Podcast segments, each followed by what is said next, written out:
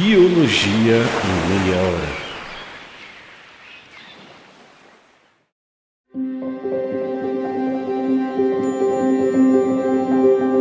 Por que existem organismos tão diferentes uns dos outros? Como plantas e animais podem possuir características tão únicas que os ajudam a enfrentar os desafios do ambiente? Como será que essas características foram moldadas ao longo de milhões de anos? Oi, eu sou a Mila Massuda e neste episódio do Biologia em Meia Hora a gente vai conversar sobre como a vida se ajustou de formas incríveis para prosperar em diversos ambientes, ou melhor, como evoluíram as adaptações ao meio ambiente. Eu vou basear esse roteiro em um livro de ecologia que eu adoro. O nome e os dados estão todos na descrição do episódio. Acho que uma das frases que a gente mais costuma escutar por aí para descrever o ajuste feito pelos organismos para os seus ambientes é: A. O organismo X é adaptado para viver no ambiente Y. E daí vem uma descrição desse ambiente, que nem os peixes são adaptados para viver na água, e uma descrição de como é a água. Ou os cactos são adaptados para viver em condições secas, e aí uma descrição do ambiente árido. Na linguagem cotidiana, isso pode não significar muito.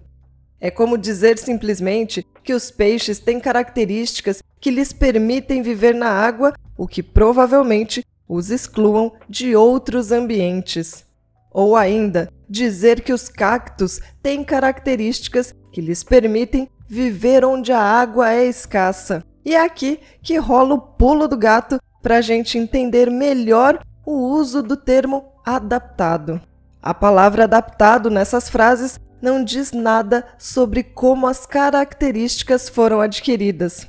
Para um ecólogo ou um biólogo evolucionista, essas frases têm mais camadas. X está adaptado a viver em Y significa dizer que o ambiente Y era cheio de forças de seleção natural, ou melhor, cheio de pressões seletivas que afetaram a vida dos antepassados do organismo X e assim moldaram e especializaram a evolução desse organismo. Como evolução é um termo que a gente usa para descrever mudanças nas populações de organismos e não para indivíduos, então empregar a palavra adaptação significa dizer que ocorreu uma mudança genética na população do organismo X. O triste é que muitas pessoas podem pensar que a palavra adaptação implica dizer que os organismos estão adaptados aos seus ambientes atuais, sugerindo que exista um design ou mesmo uma previsão de como aqueles organismos deveriam ser. Mas a gente precisa lembrar sempre que os organismos não foram concebidos nem adaptados para o presente. Eles foram moldados por ambientes passados. As suas características refletem os sucessos e os fracassos dos seus ancestrais. Eles parecem estar aptos para os ambientes em que vivem atualmente apenas porque os ambientes atuais tendem a ser muito semelhantes aos do passado. E quando a gente pensa em populações de organismos sendo moldadas por pressões seletivas, a gente está falando de um mecanismo evolutivo bem específico, a seleção natural. Isso não significa que outros mecanismos evolutivos, como a mutação, as migrações e a deriva genética, não atuem simultaneamente com a seleção natural. Não é isso significa apenas que, no contexto de forças seletoras, de pressões seletivas, o mecanismo só pode ser a própria seleção natural. A teoria da evolução por seleção natural é uma teoria ecológica. Isso porque ela é uma teoria que se baseia na conexão profunda que existe entre seres vivos e os seus ambientes.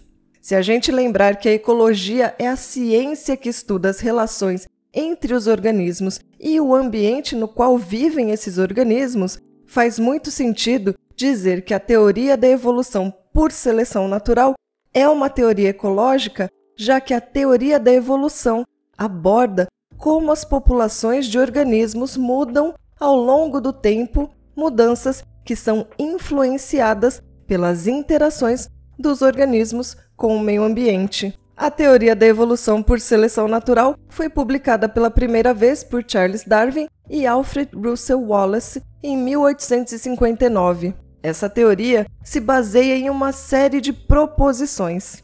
A primeira proposição é a de que os indivíduos que constituem a população de uma espécie não são idênticos. Eles variam, mesmo que seja bem pouquinho. Existem variações de tamanho, de taxa de desenvolvimento, de resposta à temperatura e em mais uma porção de características morfológicas, fisiológicas e comportamentais. A segunda proposição é a de que, pelo menos parte dessa variação é hereditária. Em outras palavras, as características de um indivíduo são determinadas até certo ponto pela sua constituição genética. Os indivíduos recebem seus genes de ancestrais e, portanto, tendem a compartilhar suas características. A terceira proposição é a de que todas as populações têm o potencial para povoar toda a Terra. Eu sei o que você está pensando, impossível. Mas calma, a gente está falando só de potencial. Na real, os organismos até fariam isso se cada indivíduo sobrevivesse e cada indivíduo produzisse o seu número máximo de descendentes. Mas isso não acontece. Muitos indivíduos morrem antes de alcançarem a idade reprodutiva e a maioria, se não todos, reproduzem-se a uma taxa muito inferior à máxima. A quarta proposição é a de que diferentes ancestrais deixam diferentes números de descendentes. Isso significa muito mais do que dizer que diferentes indivíduos produzem diferentes números de filhinhos. Isso inclui também as probabilidades de sobrevivência dos descendentes até a idade reprodutiva e dos descendentes deles e dos descendentes destes últimos e assim por diante. Ou seja, não basta ter muitos filhos, é preciso ter muitos filhos que gerem muitos netos, que te deem muitos bisnetos e assim por diante. Finalmente, a quinta proposição é de que o número de descendentes que um indivíduo deixa depende não inteiramente, mas crucialmente da interação entre as características do indivíduo e o seu ambiente. Então, em qualquer ambiente, alguns indivíduos tenderão a sobreviver e a se reproduzir melhor e a deixar mais descendentes do que outros. Se por causa disso as características hereditárias de uma população mudam de geração para geração, então a gente pode dizer que ocorreu evolução por seleção natural. É assim que a natureza seleciona. Ou melhor, esse é o sentido em que a natureza pode ser vagamente pensada como algo que seleciona. Mas a natureza não seleciona da mesma forma que o povo que cultiva ou cria plantas e animais. Os criadores têm um objetivo definido em vista. Pode ser sementes maiores, frutos mais doces, vaquinhas com maior produção de leite ou um cavalo de corrida mais rápido. A questão é que, diferentemente dos criadores, a natureza não seleciona ativamente desta forma. Nada é tão consciente assim. A natureza simplesmente determina o cenário no qual se desenrola o jogo evolutivo da sobrevivência e da reprodução diferenciadas. Ela só estabelece o cenário que determinará quem sobrevive e se reproduz mais. O que a gente pode entender disso tudo é que os indivíduos mais aptos de uma população vão ser aqueles que deixam o maior número de descendentes férteis. Na prática, o termo é usado assim no bate-papo, não para um único indivíduo, mas para um tipo de indivíduo. Por exemplo, imagina que exista uma espécie de besouro cuja coloração pode ser verde ou marrom. A gente poderia dizer que nas folhagens verdes os besouros verdes da espécie X são mais aptos do que os besouros marrons da mesma espécie X, pois se camuflam melhor de seus predadores. Então, agora eu posso até dizer que essa aptidão, ou em inglês fitness, não é uma expressão absoluta. ela é relativa. A aptidão de um indivíduo é avaliada sempre em relação à aptidão de outros indivíduos. Então, os indivíduos mais aptos de uma população são aqueles que deixam maior número de descendentes em relação ao número de descendentes deixados por outros indivíduos da população. O mais putz que da hora é a gente poder medir isso. Não é o trabalho mais fácil do mundo, ainda mais dependendo do tipo de organismo que a gente estuda, mas é uma forma de pôr na ponta do lápis quais seriam as características mais valiosas em determinados contextos biológicos. E esse valor é o número de descendentes férteis deixados para a próxima geração. Louco, né? Mas a gente precisa tomar um cuidadinho aí quando a gente se maravilha com a diversidade de especializações complexas que existem. Aquela tentação de considerar cada caso como um exemplo de perfeição evoluída. Isso seria errado. O processo evolutivo funciona com base na variação genética disponível no momento em que as pressões seletivas passaram a atuar. Imagina que você tem um balaio, um cesto cheio de sementes amarelas e pretas e as joga. Imagine que você tem um balaio, um cesto cheio de sementes amarelas e pretas e as joga em um chão vermelho. Depois de um tempo, se pássaros que gostam de comer essas sementes passarem por lá, é difícil esperar encontrar mais sementes vermelhas, certo? Sementes vermelhas não faziam parte do seu cesto, você só tinha amarelas e pretas. Então eu retomo o que eu disse antes: o processo evolutivo só funciona com base na variação genética disponível no momento. Isso significa que é pouco provável que a evolução natural conduza à evolução de indivíduos perfeitos e maximamente aptos. Em vez disso, os organismos se adaptam aos seus ambientes com base nos mais aptos disponíveis ou os mais aptos até agora, e não os melhores imagináveis. Às vezes, a gente ainda encontra características que não fazem muito sentido para o cenário atual daquele organismo. Parte dessa falta de adequação surge porque as propriedades atuais de um organismo não se originaram todas num ambiente super semelhante ao que ele vive agora em todos os aspectos. Existem características que surgiram em condições antigas muito diferentes e que, por alguma razão, não influenciaram negativamente a sobrevivência e a reprodução daquele organismo até o momento. Ao longo da história evolutiva de um organismo, que é a sua filogenia, os ancestrais remotos desse organismo podem ter desenvolvido um conjunto de características que seria como uma bagagem evolutiva que restringiu a evolução futura. Por exemplo, durante milhões de anos, a evolução dos vertebrados ficou limitada àquilo que os organismos com coluna vertebral poderiam alcançar. Essa é uma restrição dessa linhagem. Mas a gente pode ter uma visão otimista ou uma mais restritiva para essas correspondências precisas entre um organismo e o seu ambiente. Eu posso falar que os koalas, por exemplo, vivem com sucesso na folhagem dos eucaliptos.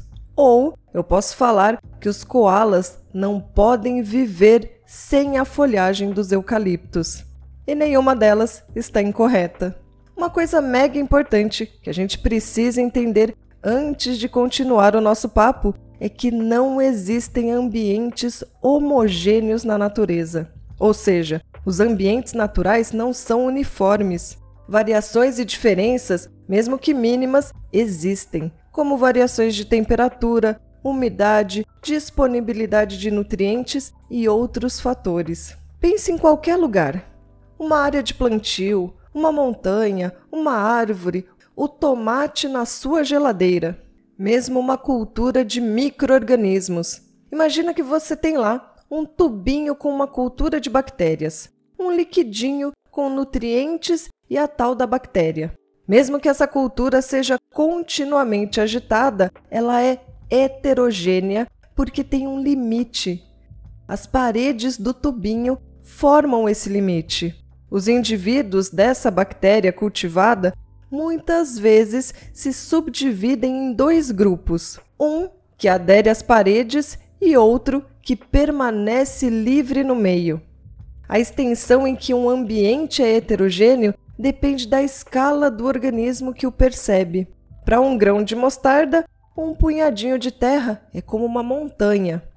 Para uma lagarta, uma única folha pode representar a dieta para toda uma vida. Uma semente que está à sombra de uma folha pode ter a sua germinação inibida, enquanto uma semente que está fora dessa sombra germina livremente. O que pode parecer para um observador humano como um ambiente homogêneo, pode, para um organismo dentro desse local, ser um mosaico que vai do intolerável ao adequado. Mas, nesse bololô de ambientes e microambientes, o mundo natural não é composto por um contínuo de tipos de organismos, cada tipo se convertendo gradualmente em outro tipo. A gente consegue perceber fronteiras que delimitam o que é um tipo de organismo e o outro.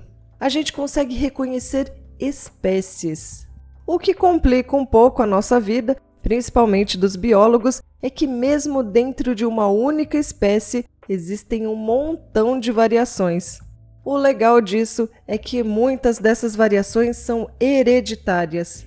Esse é um material de estudo gostosinho para entender como a evolução ocorre, a variação de características hereditárias. E olha só, é nessa variação de características dentro de uma espécie, uma variação intraespecífica que os criadores de plantas e animais trabalham, eles e a seleção natural. Uma vez que os ambientes vividos por uma espécie em diferentes partes da sua distribuição são diferentes, pelo menos até certo ponto, a gente poderia esperar que a seleção natural tenha, então, favorecido diferentes variantes da espécie em diferentes locais. Ou seja, a distribuição geográfica de uma espécie abrange diferentes ambientes e, ao longo do tempo, a seleção natural atua de maneira diferente em cada local, favorecendo as variantes que são mais adaptadas às condições específicas de cada região. Os ajustes podem ser inicialmente devido a algo que a gente chama de plasticidade fenotípica. A plasticidade fenotípica é a capacidade de um organismo expressar diferentes características fenotípicas, ou seja, características observáveis, em resposta a diferentes condições ambientais. Em outras palavras, é a capacidade de um organismo alterar sua aparência, fisiologia ou comportamento em função do ambiente em que se encontra e a gente vê isso diversas vezes. Pense em uma plantinha em um vasinho que você deixou em um local bem iluminado no seu quintal ou na varanda. As folhinhas dela têm lá o seu tamanho X. Depois de um tempo, você resolveu mudar esse vasinho de lugar e acabou colocando a plantinha em um local mais sombreado. É possível que, para aumentar a superfície fotossintética, a sua plantinha comece a produzir folhas maiores, mais largas.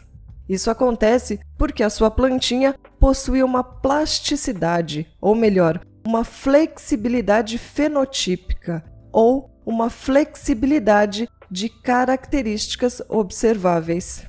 Ela se ajusta conforme o ambiente muda. O mesmo acontece com a gente. Quando a gente viaja para altitudes mais elevadas, o nosso corpo passa por ajustes para lidar com o ar rarefeito com menos oxigênio. Para aumentar a capacidade de captura do pouco oxigênio que existe no ar, ao longo dos dias, nosso corpo passa a produzir mais hemácias, que são as células sanguíneas responsáveis por carregar esse gás no nosso corpo. Mas, às vezes, as diferenças ambientais podem levar à seleção de características específicas para cada ambiente. Agora, eu não lembro se eu já falei de ecótipos em algum outro episódio. Bom, esse termo ecótipo foi usado pela primeira vez para estudos com populações de plantas. Ele descreve as diferenças geneticamente determinadas entre populações dentro de uma espécie que refletem correspondências locais entre os organismos e os seus ambientes. Em outras palavras, os ecótipos são como ecotipos. São versões adaptadas de uma mesma espécie, cada uma ajustada de maneira única ao ambiente em que vivem. Imagine uma espécie de planta que ocorre tanto no pé de uma montanha quanto no topo.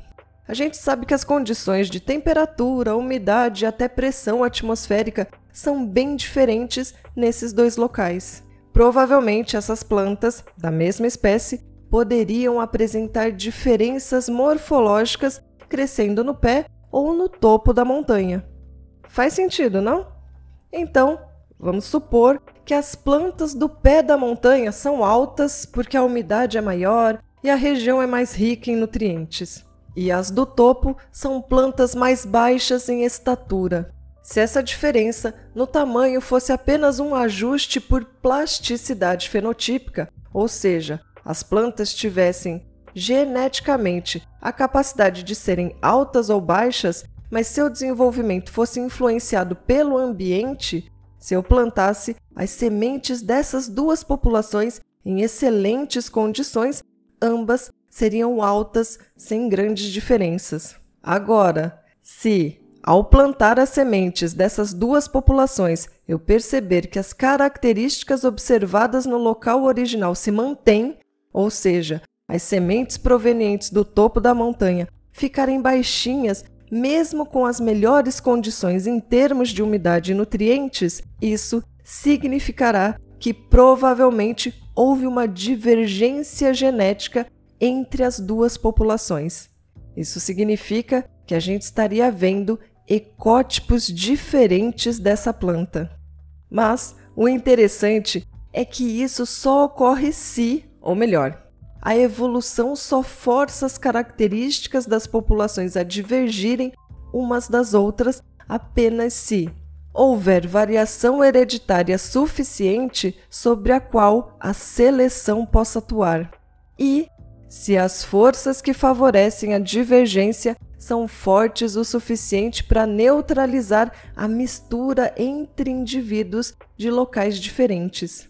Isso significa que duas populações não vão divergir geneticamente por completo se os seus membros ficam migrando continuamente entre elas e misturando seus genes. Mas, se elas divergirem, a gente tem inicialmente ecótipos. E se elas divergirem geneticamente ainda mais, a ponto de não conseguirem nem intercruzar, adivinha o que aconteceu? Olha, essa primeira parte já está acabando, mas fica por aqui que em um minutinho eu volto para contar o que acontece quando duas populações divergem a ponto de não conseguirem mais intercruzar.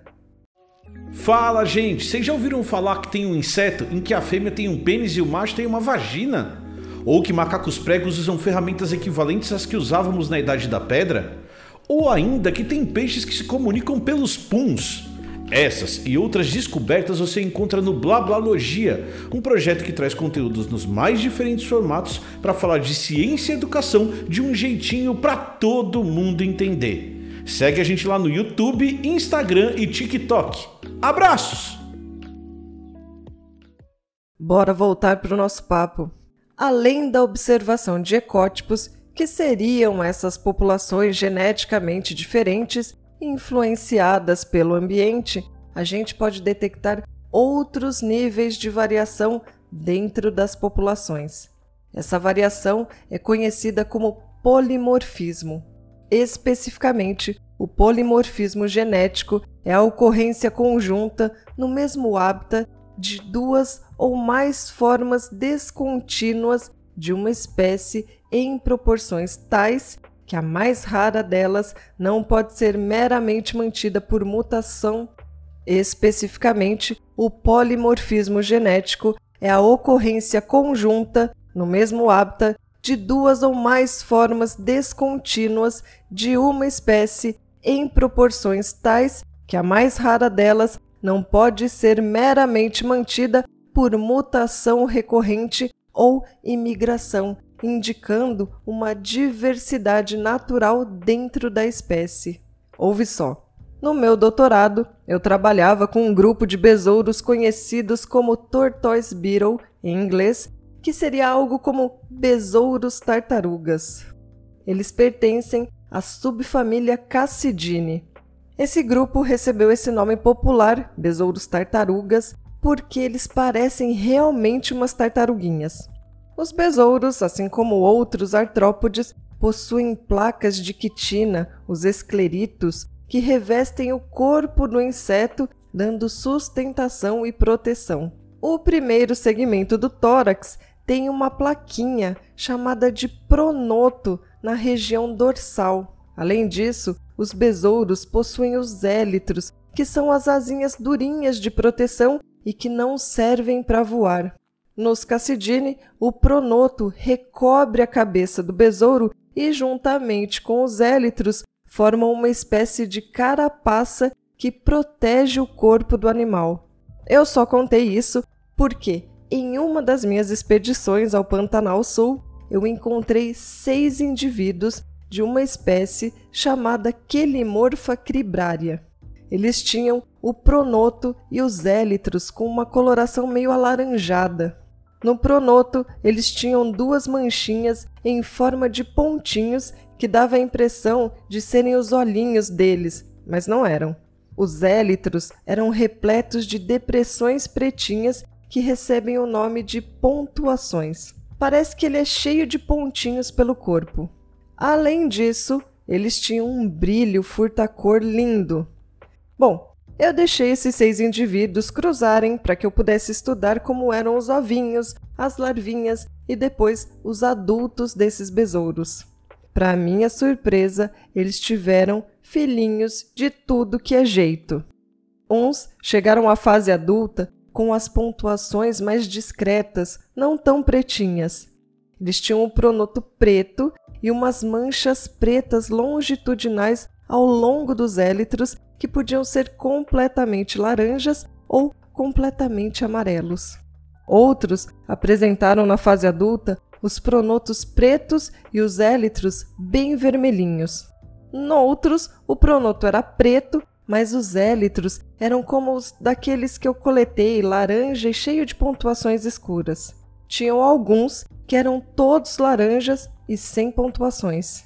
E alguns eram alaranjados com manchas pretas que pareciam formar o desenho de uma cruz. Sabe o que eu estava vendo? Que a característica coloração desse besouro era composta por polimorfismos. Eu estava vendo as muitas formas, as poliformas de coloração do besouro. Bom, uma coisa interessante é que, ao contrário dos ecótipos, nem todas essas variações representam uma correspondência entre o organismo e o ambiente. Na verdade, aqui entre a gente, algumas dessas formas dessas variações podem representar uma incompatibilidade com o meio se, por exemplo, as condições no hábitat mudarem de modo que uma forma seja substituída por outra. Esses polimorfismos são chamados então de transitórios. Como todas as comunidades estão sempre mudando, muitos dos polimorfismos que a gente vê na natureza podem ser transitórios. Esses polimorfismos transitórios representam até que ponto a resposta genética das populações para as mudanças ambientais pode estar sempre em descompasso com o ambiente e ser incapaz de antecipar as mudanças nas circunstâncias. Lembra do caso do melanismo industrial da mariposa Biston betulária? Eu expliquei sobre isso no nosso episódio sobre camuflagem. Existem duas formas dessa mariposa em relação à sua coloração: a forma típica, que é pálida com manchinhas pretas, e a forma melânica, que é escura e pode ser chamada também de carbonária. O primeiro espécime melânico em uma população de mariposas pálidas foi capturado em Manchester, no Reino Unido, em 1848. Em 1895, cerca de 98% da população de mariposas de Manchester era melânica. Após muitos anos de poluição, um levantamento em grande escala das formas pálida e melânicas da mariposa Biston betulária na Grã-Bretanha registrou mais de 20 mil espécimes entre 1952 e 1970. O que acontece por lá é que os ventos na Grã-Bretanha são predominantemente vindos do oeste, espalhando poluentes industriais, especialmente fumaça e dióxido de enxofre, em direção ao leste. As formas melânicas concentraram-se no leste, onde ficava mais poluído, e estavam completamente ausentes nas partes ocidentais não poluídas. Parece que esse polimorfismo nas mariposas, ou seja, a existência de duas colorações nessas mariposas, é o resultado tanto da mudança dos ambientes que foram ficando mais poluídos, e daí a gente tem um polimorfismo transitório, como é resultado também da existência de um gradiente de pressões seletivas do oeste, menos poluído, para o leste, mais poluído. E que pressão seletiva era essa? Era a predação por aves.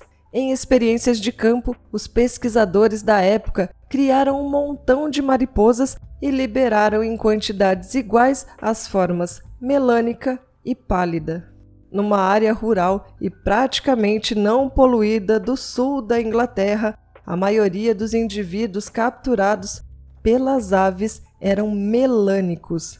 Isso aconteceu porque as mariposas costumam descansar nos troncos das árvores durante o dia e as mariposas pálidas ficam bem escondidas contra o fundo de musgos e líquenes, que também é meio pálido.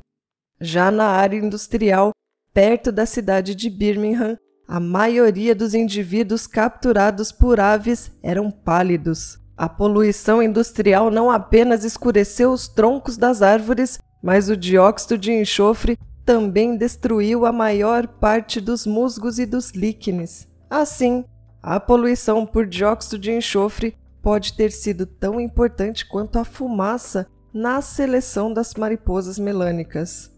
A ideia toda é que as formas melânicas foram favorecidas simplesmente porque estavam camufladas contra fundos manchados de fumaça nas áreas poluídas e as pálidas foram favorecidas em áreas não poluídas porque estavam camufladas contra fundos claros. Na década de 1960, os ambientes industrializados na Europa Ocidental e nos Estados Unidos começaram a mudar de novo. O petróleo e a eletricidade começaram a substituir o carvão e foi aprovada uma legislação para impor zonas livres de fumo e para reduzir as emissões industriais de dióxido de enxofre. A frequência das formas melânicas caiu então para níveis próximos aos pré-industriais bem rapidinho. Novamente, houve um polimorfismo transitório mas dessa vez as populações estavam indo na outra direção. Já deu para a gente entender então que a seleção natural pode forçar as populações de plantas, animais e outros organismos a mudar suas características, a evoluir. É como se ela fosse um grande filtro que seleciona as características que mais se ajustam ao ambiente físico e biológico. Ou seja, tanto a interação com as condições ambientais, como temperatura, umidade, salinidade, pH, poluição, quanto as interações com outros organismos, como a competição e a predação, vão servir como forças seletoras de características nos organismos. Mas nenhum dos exemplos que eu comentei até agora envolveu a evolução de uma nova espécie, né? O que então justificaria nomear duas populações como espécies diferentes? E qual é o processo pelo qual as novas espécies são formadas a partir de uma espécie original? Em primeiro lugar, a gente precisa pensar o seguinte: o que a gente quer dizer com o termo espécie? No mundinho dos biólogos, eu já ouvi dizer com alguma verdade que uma espécie é aquilo que um taxonomista competente considera uma espécie. Se o taxonomista falou, tá falado. Por outro lado, na década de 1930, dois biólogos americanos, o Ernest Mayr e o Theodosius Dobzhansky, propuseram um teste empírico que poderia ser usado para decidir se duas populações faziam parte da mesma espécie ou de duas espécies diferentes. Eles reconheciam os organismos como membros de uma única espécie se esses organismos pudessem, pelo menos potencialmente, procriar juntos na natureza para produzir descendentes férteis. Eles chamavam de espécie biológica uma espécie testada e definida desse jeito. Nos exemplos que a gente comentou anteriormente, a gente sabe que as mariposas melânicas e as mariposas pálidas lá da Grã-Bretanha podiam e podem acasalar na natureza e gerar uma prole totalmente fértil. Eu poderia dizer que a mesma coisa acontece com os meus besourinhos coloridos do Pantanal, o Quelimorpha cribraria. Eles são todos variações dentro da espécie e não espécies separadas. Na prática mesmo, nós, biólogos, não aplicamos o teste de Mayer-Dobzhansky para reconhecer uma espécie. Não dá tempo, ou a gente não tem recursos suficientes para isso. Além disso, existem vários grupos de seres vivos, como a maioria dos microorganismos, por exemplo, onde a ausência de reprodução sexuada torna esse teste inadequado. O mais importante é que o teste reconhece um elemento mega importante no processo evolutivo. Se os membros de duas populações forem capazes de hibridizar, ou seja, eles são capazes de cruzar, e os seus genes forem combinados e reagrupados na sua descendência, nos seus filhinhos, então a seleção natural nunca conseguirá tornar essa galera verdadeiramente distinta, diferente. Por mais que a seleção natural possa tender a forçar uma população a evoluir para duas ou mais formas distintas, a reprodução sexual e a hibridização misturam tudo de novo. Quando a gente pensa em especiação, que é o processo pelo qual surgem as novas espécies, é muito comum a gente pensar em especiação ecológica. Essa especiação ecológica é a especiação impulsionada pela seleção natural divergente em subpopulações distintas. Ou seja, é quando a seleção natural separa uma ou duas subpopulações de uma espécie em diferentes espécies. O cenário mais comum e simples para explicar isso seria o seguinte: primeiro, pense em uma espécie qualquer. Pode ser um animal, uma planta. Aí imagina, tinha lá uma grande população dessa espécie. Por alguma razão, surgiu algo no ambiente que isolou essa grande população em duas. Pode ser o surgimento de um rio, uma montanha ou até uma estrada. Agora, a gente pode falar que existem duas subpopulações daquela tal espécie original. Imagina agora que os ambientes nos quais essas duas subpopulações vivem começam a se tornar diferentes. De um lado do rio, montanha ou estrada, é quente, chove menos e tem menos vegetação. Do outro, a temperatura é mais amena, chove mais e tem mais vegetação. Nas duas subpopulações, a seleção natural passa a impulsioná-las de formas diferentes. As pressões seletivas são diferentes. Conforme o tempo passa, as populações vão mudando sua composição genética. Mesmo que no início as frequências das diversas características daquele organismo fossem as mesmas, as pressões seletivas de cada local vão selecionando as características que se ajustam melhor. Em seguida, como subproduto dessa diferenciação genética, começa a surgir um certo grau de isolamento reprodutivo entre essas duas subpopulações. Esse isolamento pode ser pré-zigótico, ou seja, um isolamento reprodutivo que impeça a formação do zigoto, que é a célula inicial de cada ser vivo, proveniente da junção de gametas masculino e feminino. Um exemplo de mecanismo de isolamento pré-zigótico pode ser as diferenças nos rituais de cortejo ou diferenças nos feromônios sexuais. São mecanismos que inviabilizam o acasalamento. Já os mecanismos pós-zigóticos são aqueles que inviabilizam o desenvolvimento do zigoto. Isso pode ocorrer por incompatibilidade entre os gametas, mortalidade do zigoto ou a esterilidade do híbrido. Aí, no nosso exemplo hipotético imaginário, pensa nas nossas duas subpopulações podendo se reencontrar novamente após milhares de anos isoladas.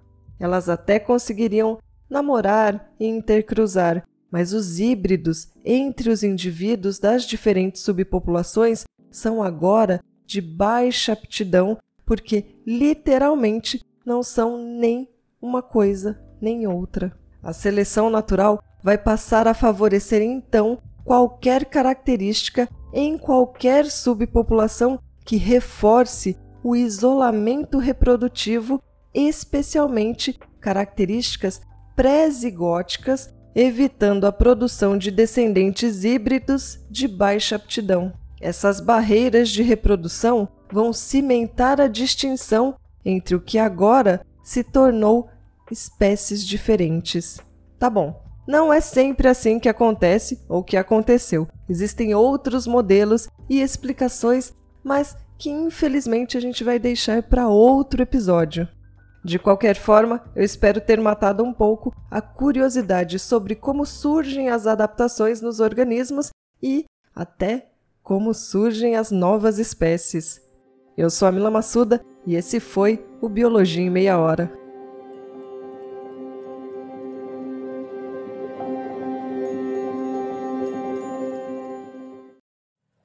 Editado por Mil Media Lab.